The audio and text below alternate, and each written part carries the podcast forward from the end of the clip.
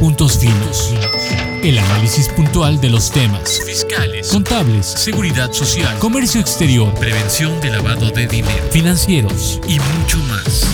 Do Fiscal Thomson Reuters, innovando la información. Puntos Finos, el podcast. Hola, ¿qué tal? Amigos del importante podcast Puntos Finos de Thomson Reuters. Sean bienvenidos a una nueva sesión con distinguidas personalidades que pensamos van a servir en la toma de decisiones de usted que es de empresa, de usted que es asesor de negocios, de usted que es contribuyente en general. Sean bienvenidos al podcast Puntos Finos y tenemos nada más y nada menos a distinguidos socios de una firma nacional e internacional, CIC Asesores. Está con nosotros el doctor Alfredo Castilleja Aquiles, el licenciado Jorge Pasquel Calzado, y el licenciado Luis Ricardo García de Alba Flores. Sean bienvenidos al podcast Puntos Finos. Bueno, vamos a iniciar con el tema de hoy fundamental para la toma de decisiones. ¿Cuál es el entorno financiero y económico que le espera a México en el 2023. Gracias, mi estimado Carlos. Es un, es un gusto y un placer estar aquí con ustedes. Gracias a nuestra audiencia por escucharnos. Y como bien comentas, es un, es un punto muy importante para todo el sector empresarial, para, para, las empresas, para las personas físicas, pues conocer este entorno de económico financiero que va, va, a suscitarse para este 2023. La verdad es que la autoridad contempla números o cifras muy alegres en relación a, a este siguiente ejercicio, en donde pues establece metas como de inflación del 3.2, la verdad, bastante por debajo a lo que actualmente se encuentra, que es de un 8% o más. Y, temas de, del PIB de un 3%, independientemente de que pudiese haberse, post pandemia, haberse reactivado lo que es el sector primario, el sector secundario, pero lo que son el sector terciario, que es servicios, pues no, no, no, ha, no ha generado esa fuerza.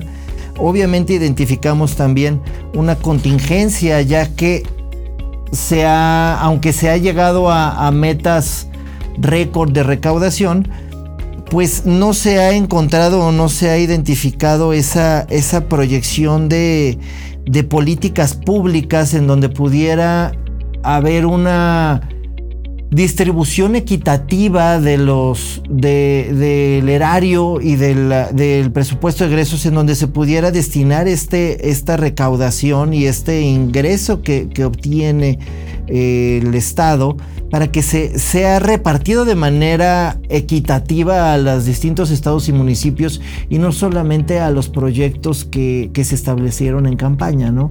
En donde podemos identificar el tren Maya, que hay un, hay un presupuesto muy, muy, muy importante destinado a este proyecto. Y de igual forma, pues hay una situación importante en relación a, a lo que se tiene de expectativa de, desarrollo económico por el ingreso que se tiene por tema de, hidrocarburos. Entonces eso va, a ser un, punto importante, pero obviamente ¿cuál, es la situación para nuestra audiencia en el sector empresarial, que para esta recaudación pues como bien sabemos este 2023 es la reforma de la no reforma, no hay, no hay reforma fiscal para este ejercicio 2023, pero estas, estas reformas ya se, ya se venían gestionando desde, desde el principio de la administración, ¿no? El principio de la administración en donde se elimina la compensación universal, en donde se establece la, las acciones como, como el tema de la eliminación de la subcontratación, la parte también importante del dictamen fiscal, lo que salió el día de ayer, el tema del aumento al salario mínimo, en donde se incrementa un 20%, la parte de, las vacaciones dignas que ya lo aprobó el Senado, en donde se aumenta un, un 20%, no, más bien se aumentan 20 días en el caso de que eh, existiese un empleado que tenga 5 años de, haber estado trabajando en la empresa, hoy en día con la reforma estaría obteniendo 20 días de, de, vacaciones, que es muy loable y esto es también un cambio de perspectiva al sector empresarial en donde también los trabajadores tienen ese derecho. Sin embargo, es, cambiar esa mentalidad a los patrones de, no, no tener ahí a la gente de manera 24/7, ¿no? Que se le llama. Y que esto tendrá que tener un análisis y estudios financieros y proyecciones en las empresas, porque todas estas partes no solamente lo tenemos que ver en el, enfoque de impuesto sobre la renta, de IVA, de IEPS, sino también en el tema de seguridad social. ¿Por qué? Porque todo el, el incremento que va a tener la parte del aumento de salario mínimo, el aumento de vacaciones, pues esto, esto tenemos que hacer esta proyección porque va a haber un, un, costo mayor para el sector empresarial. Y esto pues es en beneficio también de, de todos los trabajadores. Otra parte que es muy, muy, muy importante y que ya se venía gestionando, pues es el beneficiario controlador. El beneficiario controlador en donde ubicamos e identificamos a quiénes son las personas físicas que están a cargo o se benefician, como bien dice, la, quienes tienen este, este, este control de la empresa y beneficio económico y que muchas veces no lo teníamos, no lo teníamos identificado, que anteriormente ya se había solicitado a través de, de las normas de unidad de inteligencia financiera, pero actualmente ya se materializa en el, en el código fiscal ¿Y qué pasa? Que en algún momento ya existe la obligación de tenerlo, pero no hay una plataforma, no hay ningún, ningún repositorio por parte del SAT de que lo, lo tengas que entregar ya de manera natural o sino que cuando te lo requieran. Entonces seguramente si la autoridad no empieza a llegar a las metas establecidas por parte de, la ley de ingresos, pues no dudemos que empecemos a ver cartas de invitación requiriendo esta documentación, ¿no? ¿Qué sucede? También esta, este tema de las cartas de invitación, pues nosotros como asesores les, recomendamos y que se acerquen a los expertos para atender todas estas estos requerimientos por parte de la autoridad en temas de revisiones de vigilancia profunda, en el tema de cartas de invitación, de facultades de comprobación.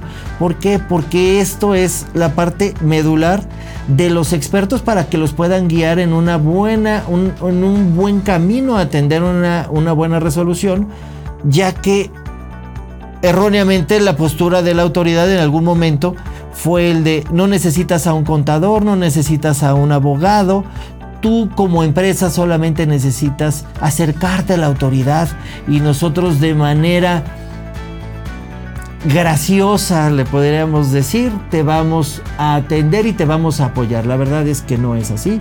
Lo que, lo que se busca es una recaudación de manera, de manera bastante agresiva para poder llegar a cumplir los objetivos de esta administración. Ok, estimado amigo, creo que, bueno, sí se avecina un panorama muy interesante para el 2023. Estimado amigo de Thomson Reuters, empresario, consejero, creo que aquí tenemos una visión fundamental que habría que tomar en cuenta. Y bueno, viene una pregunta inevitable para nuestros amigos Ricardo García de Alba y Jorge Pasquel Calzado, socios de esta importante firma CNC, asesores.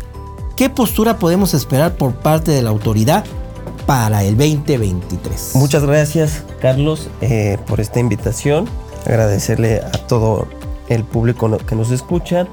Y en, ese sentido, respecto a esta pregunta, pues primero eh, me gustaría destacar que la autoridad ha hecho un gran trabajo de fiscalización en los últimos años esto a raíz de una gran infraestructura que, se tiene en, nuestras autoridades fiscales. Y pasando a datos duros, es importante señalar que en los últimos cuatro años ha tenido un incremento importante de casi del 10% estas auditorías que hace eh, principalmente el SAT a los grandes contribuyentes. Tenemos esto a raíz de auditorías más asertivas en donde se tienen varios instrumentos estadísticos que le permiten a las autoridades fiscales eh, pues tener esta, este acercamiento con los contribuyentes ya identificando ciertas anomalías.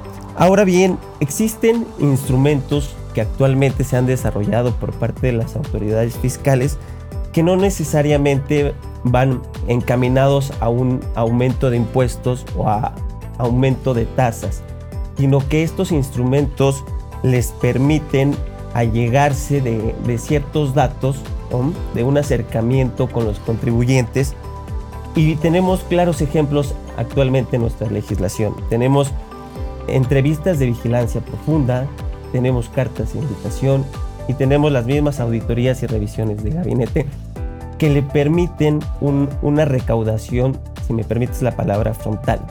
Pero por otra parte me gustaría destacar eh, también, Carlos, que existe otro tipo de fiscalización que se está dando y que obviamente las autoridades fiscales han empujado muchísimo porque les permite eh, pues recaudar sin tener que gastar en recursos adicionales internos.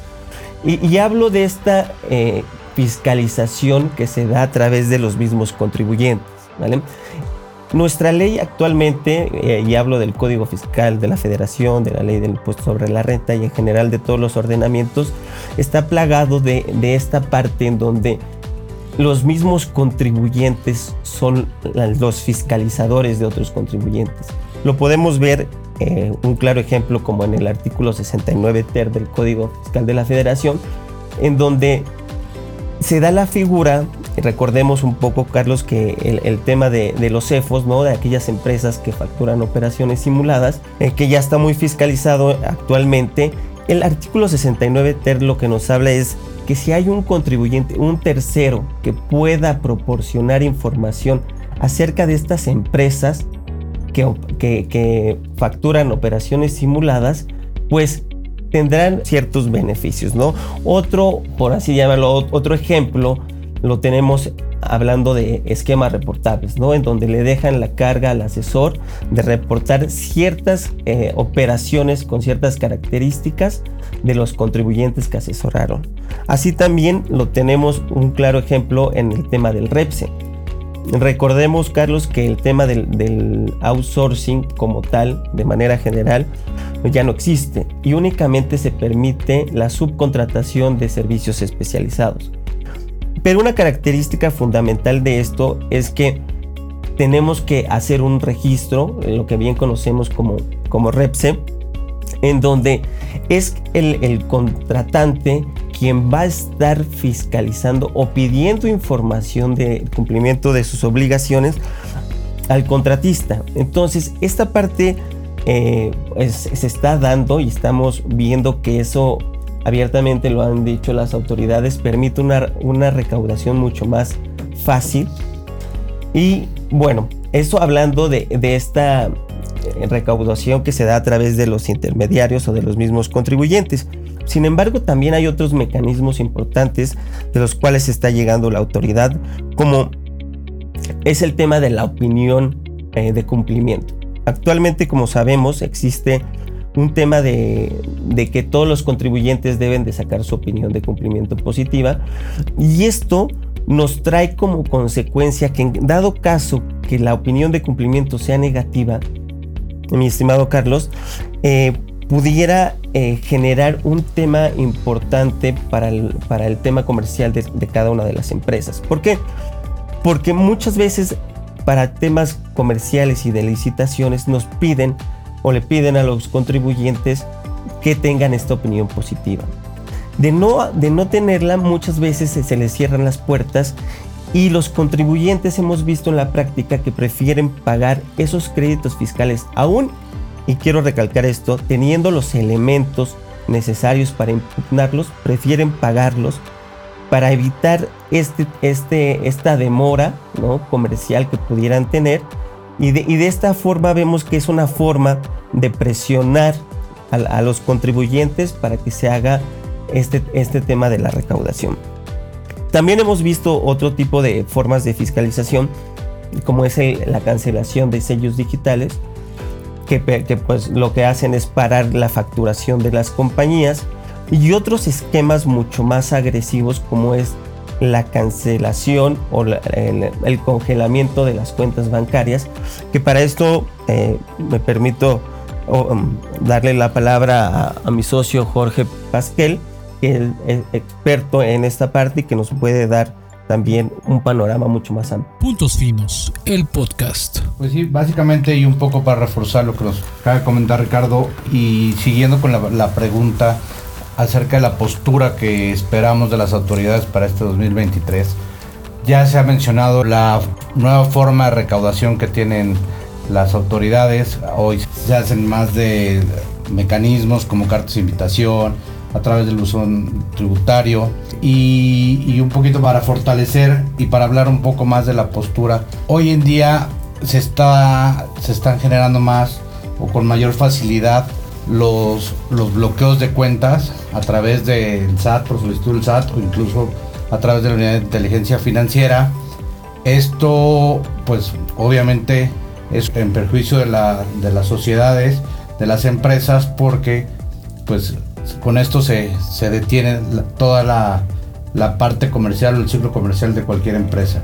Otro de los temas que, como ya comentaba Ricardo, la suspensión de los sellos digitales, pues en efecto con esto se da un, una, se alienta al, al contribuyente, a la empresa, a arreglar su situación o en su caso, a como bien decía Ricardo, incluso llegar a pagar créditos fiscales o presentar declaraciones con ciertos, ciertas características, a pesar de que no son las que la empresa esperaba, pues en la mayoría de los casos está dando el, mejor la presento, mejor lo pago, porque si no, se me detiene, por ejemplo, mi ciclo de facturación, en donde, bueno, si no, si se detiene esa parte, al igual que un, por ejemplo, un bloqueo de una cuenta bancaria, pues en resumen, la empresa se detiene, ¿no? El ciclo comercial, todo un tema de facturación o de cobranza, una empresa no puede estar sin, sin, esta parte. Esto ha llevado a un poco, déjenme ponerle este nombre, un poco de terrorismo fiscal a través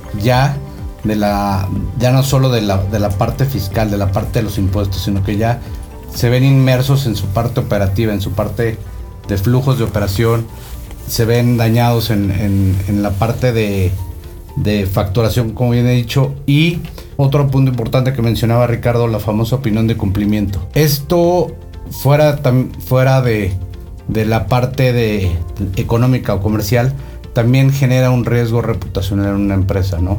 El que tú no tengas tu opinión de cumplimiento y que hoy como parte de un tema de materialidad o de cómo se, se deben de hacer, de la nueva forma de hacer negocios, el hecho de que una empresa, una persona moral no tenga su opinión de cumplimiento e incluso eh, una persona física su opinión de cumplimiento como positiva, pues también está, está teniendo un gran impacto en tu riesgo no solo comercial, sino en tu riesgo reputacional. Entonces, nosotros como lo vemos es, esa es la estrategia que ha venido llevando la autoridad y obviamente es lo que esperamos para el 2000, para el próximo año, para el 2023, si no es que estrategias un poco más agresivas, en donde hoy en día el, un desbloqueo de una cuenta a través de, de por ejemplo, de la materialidad de, de tú soportar la operación, tú demostrar que la operación fue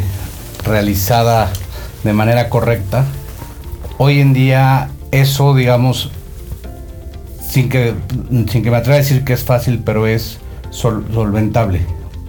Podríamos esperar para el próximo año reglas o condiciones un poco más estrictas en donde ya no sea solo la materialidad, ya a lo mejor vas a tener que tener, vas a tener que explicar todo tu modelo de negocio, a lo mejor vamos a llegar a entrevistas con gente, no sabemos, no esperamos, pero hoy la postura de la autoridad es recaudar y como esto tenga que ser, ¿no? Thomson Reuters. Thomson Reuters. Puntos Finos, el podcast.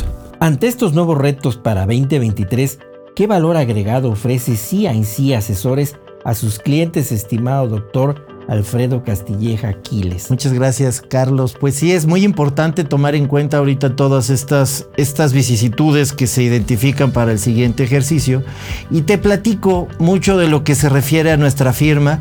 Hoy en día lo que pudiera ser un gran diferenciador a, nuestros pares es que buscamos adicional al tema del cumplimiento, a la parte del compliance, de que las empresas se encuentren en, regla, nosotros acompañamos a nuestros, a nuestros clientes y amigos, porque esa es la verdad, pues nos volvemos parte de, de su equipo, en donde los llevamos de la mano y eficientamos su situación, su situación económica, su situación financiera en donde generamos un valor agregado a cada uno de ellos y no solamente es el acercamiento a la, situación de del decir el check, un check fiscal, que le puedo decir cumples, ¿no? No solamente cumples, porque también es no pagar de más ni tampoco pagar de menos, es pagar lo que tienes que pagar. Sin embargo, esa es la parte en donde nosotros vamos muy de la mano y generamos este valor agregado y generamos que también los podamos apoyar conociendo de manera interna la operación de cada una de nuestras, de nuestras empresas, clientes, aliados, personas físicas, personas morales, y cómo hacemos esa asesoría personalizada. Que esa es, ese, es, ese es un tema muy, muy, muy importante por, por la, la, gran necesidad que tiene hoy en día la, la inmediatez de la, de la resolución y las soluciones para las empresas, porque como bien comentaban mis socios, pues el SAT te da, en las cartas de invitación te da 10 días, te da para revisar cinco ejercicios. Entonces, es un tema de urgencia y tener, ¿qué tenemos que tener para poder cumplir con estos servicios? Y ese es en donde también nosotros tenemos esa gran, esa gran área de oportunidad, porque nos consideramos como una, una firma líder en todo el tema de la utilización de plataformas digitales o soluciones web, donde cómo puedo ofrecer y yo a través de, de la asesoría hacia una empresa, y sabes que necesitas una plataforma para poder darle una respuesta inmediata, no podemos ir actualmente por las demandas de la autoridad, pues de, manera, de manera operativa en donde se, sin una plataforma tecnológica eficiente, que te pueda descargar todos los FDIs, hacer cruces, hacer información importante para poder hacer una, una atención de una solicitud de devolución, para el tema de una carta invitación, una vigilancia profunda. Este, esta, parte es en donde nosotros estamos muy, muy inmersos y de hecho estamos incursionando, y esto no lo, no apenas hoy lo, hoy lo, lo platico, pues estamos incursionando también ya en el tema de, de ser la primer firma que vamos a en México que pudiera utilizar el metaverso. ¿No? Entonces, aquí es en donde vamos a, empezar a dar asesoría y en donde podrán conocernos así así asesores a través de, estas nuevas plataformas a nivel mundial y que, y que queremos, queremos incursionar y, de igual forma pues invitar a nuestros clientes a que, a que se vayan sumando ¿no? a esta nueva, esta nueva figura de, de tecnología parte también de lo que nosotros ofrecemos y dentro de lo que, de lo que es este, este, este camino y andar de la mano con nuestros clientes, es, yo, yo, lo, yo, lo, yo lo digo, es como el, fondo sobre forma, muy, muy, muy importante en donde los, los, apoyamos independientemente de, de, eficientarlos, pues es llevar todas estas este compliance, este defense file, de todas las operaciones que hoy en día hace el contribuyente, decirle, oye, tienes que tener toda esta documentación, tienes que tener toda esta información. ¿Por qué? Porque al final de cuentas es lo que te va a requerir la autoridad, no, no ahorita, sino puede ser en cinco años o en más. Ya que esa es la situación y que con la rotación tan importante y con todo el tema también laboral que existe hoy en día, donde la, rotación es, impresionante en, el sector empresarial. Pues que ya no tengas al contador que te estaba asesorando hace cuatro años y dices, oye, ¿dónde está? ¿Y qué información? ¿Y qué crees? Ya, ya quedó encriptado, no lo tienes. Entonces, ¿cómo, ¿cómo crear estos defense file y tener estas plataformas de soporte? De ahí, ¿qué es lo que nosotros también generamos y, y proponemos a nuestros clientes? Es hacer proyecciones. Proyecciones ya sea de ingresos, de gastos, de costos, para la toma de decisiones a futuro, ya que sin esto vamos a ciegas y tenemos que tomar esas decisiones con información veraz, verídica y confiable.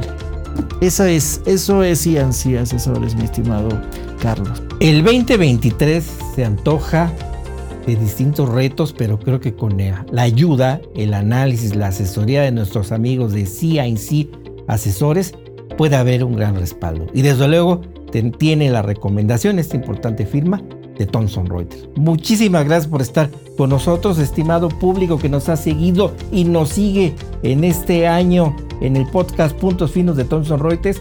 Muchísimas gracias. Un gran abrazo en este cierre de año y esperamos que el 2023 sea mejor para todos nosotros. Cuenten con nosotros, con Thomson Reuters y desde luego con el respaldo de nuestros amigos aquí presentes, el doctor Alfredo Castilleja Aquiles, el licenciado Jorge Pasquel Calzado y también el licenciado Ricardo García de Alba Flores. Muchísimas gracias por estar con nosotros hoy en este podcast Puntos Finos de Thomson Reuters. Nos escuchamos en la siguiente edición del podcast Puntos Finos de Thomson Reuters. Do Fiscal Thomson Reuters. Innovando la información. Presentó Puntos Finos, el podcast. Idea original, Do Fiscal Thomson Reuters. Facundo Anton Giovanni. Carlos González. Evelia Vargas. Puntos Finos